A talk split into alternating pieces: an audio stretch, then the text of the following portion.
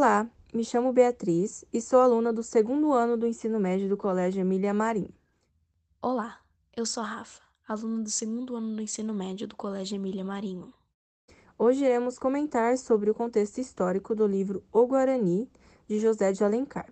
A história contada por José de Alencar se passa no início do século XVII, época em que estava acontecendo a colonização do Brasil na Serra dos Órgãos, interior do estado do Rio de Janeiro, em uma fazenda às margens do rio Paquequer. Narrado em terceira pessoa, o romance é dividido em quatro partes: Os Aventureiros, Peri, Os Aimorés e a Catástrofe. Uma história de amor aparentemente impossível entre um indígena e uma mulher branca. O clássico de José de Alencar transforma-se aqui em uma envolvente aventura com a linguagem dinâmica dos quadrinhos, permitindo ao leitor conhecer mais sobre o próprio país e encantar-se pelo roteiro de uma grande obra. O livro chama a atenção do leitor contemporâneo, o qual poderá compreender melhor os primeiros anos do Brasil.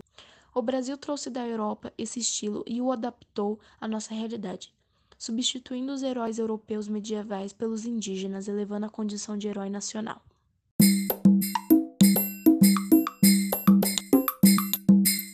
Você sabia que José de Alencar foi um romancista, dramaturgo, jornalista e advogado político brasileiro?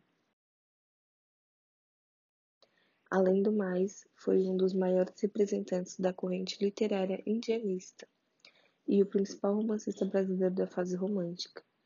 Entre seus principais romances, os que mais se destacam são Iracema e Senhora. Sabe o livro O Guarani? Foi publicado em uma forma de folhetim no Diário do Rio de Janeiro e alcançou maior sucesso. José Martiniano de Alencar Júnior era filho de José Martiniano de Alencar, que era o senador do Império.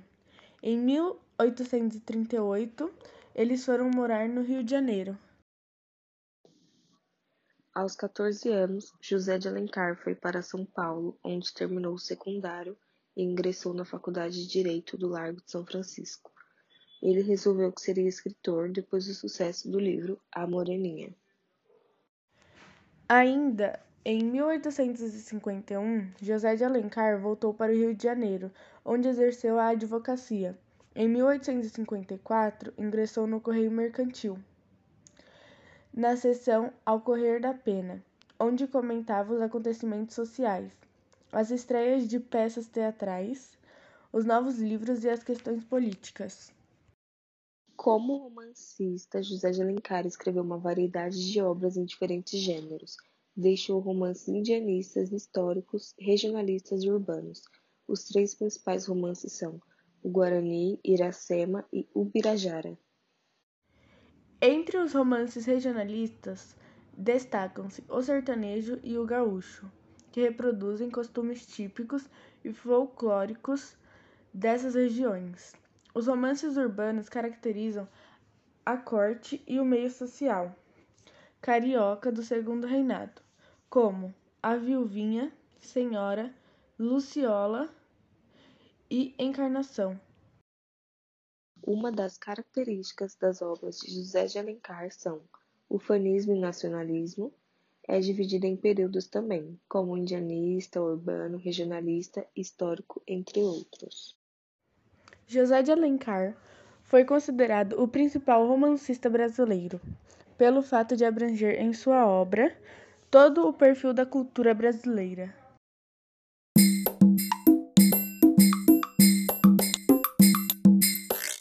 Eu sou Ana Luísa. Eu sou a Lívia. E nós vamos falar sobre o enredo do livro O Guarani.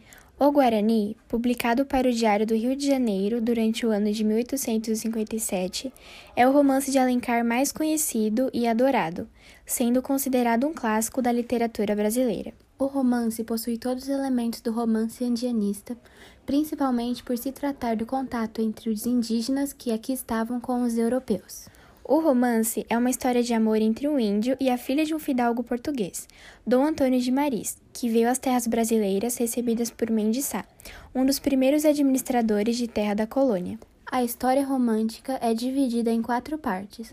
A primeira, Os Aventureiros, a segunda, Peri, a terceira, Os Aimorés e a quarta, A Catástrofe.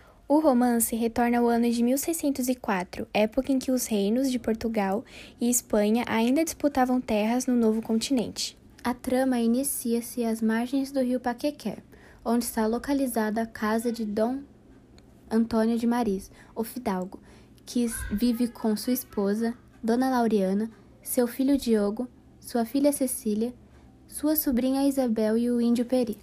Na propriedade viviam também alguns aventureiros como Loredano, o italiano que torna-se o vilão do romance. Outro personagem importante para a trama é Álvaro de Sá, um jovem nobre de confiança do fidalgo português. Além do fundo histórico, é uma história de amor entre o índio Peri e Cecília, moça loira, de olhos azuis e dona de uma alma generosa e inocente. Peri é o índio imaginado dentro do ideal de bom selvagem, por estar cada vez mais distante da civilização. O enredo do Guarani se mostra mais complexo do que os demais romances de José de Alencar. Nele há dois principais conflitos: o primeiro entre os índios e os portugueses, e o segundo entre os admiradores de Cecília, Peri, Álvaro e Loredano, que estavam interessados na mão da moça.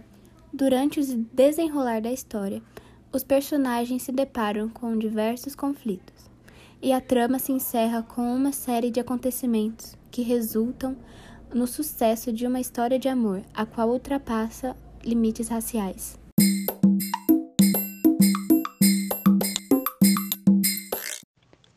E aí, Arthur, o que você achou dos personagens desse livro que a gente está lendo?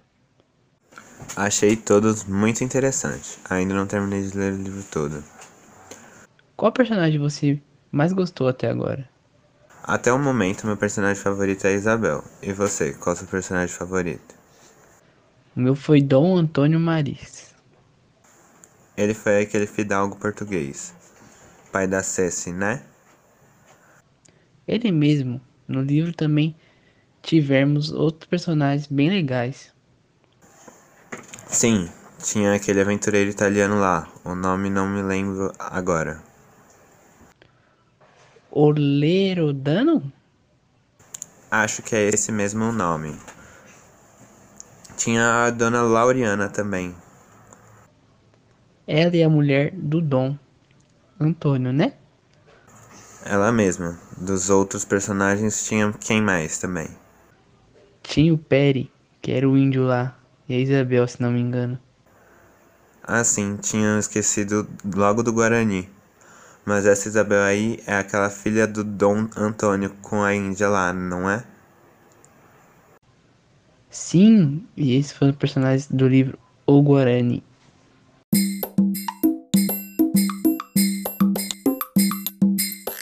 Bom dia, eu sou Alexandre Zufo, do segundo ano do ensino médio, e hoje eu vou falar um pouco sobre O Guarani, de 1957, que é um dos maiores representantes da fase modernista do Brasil.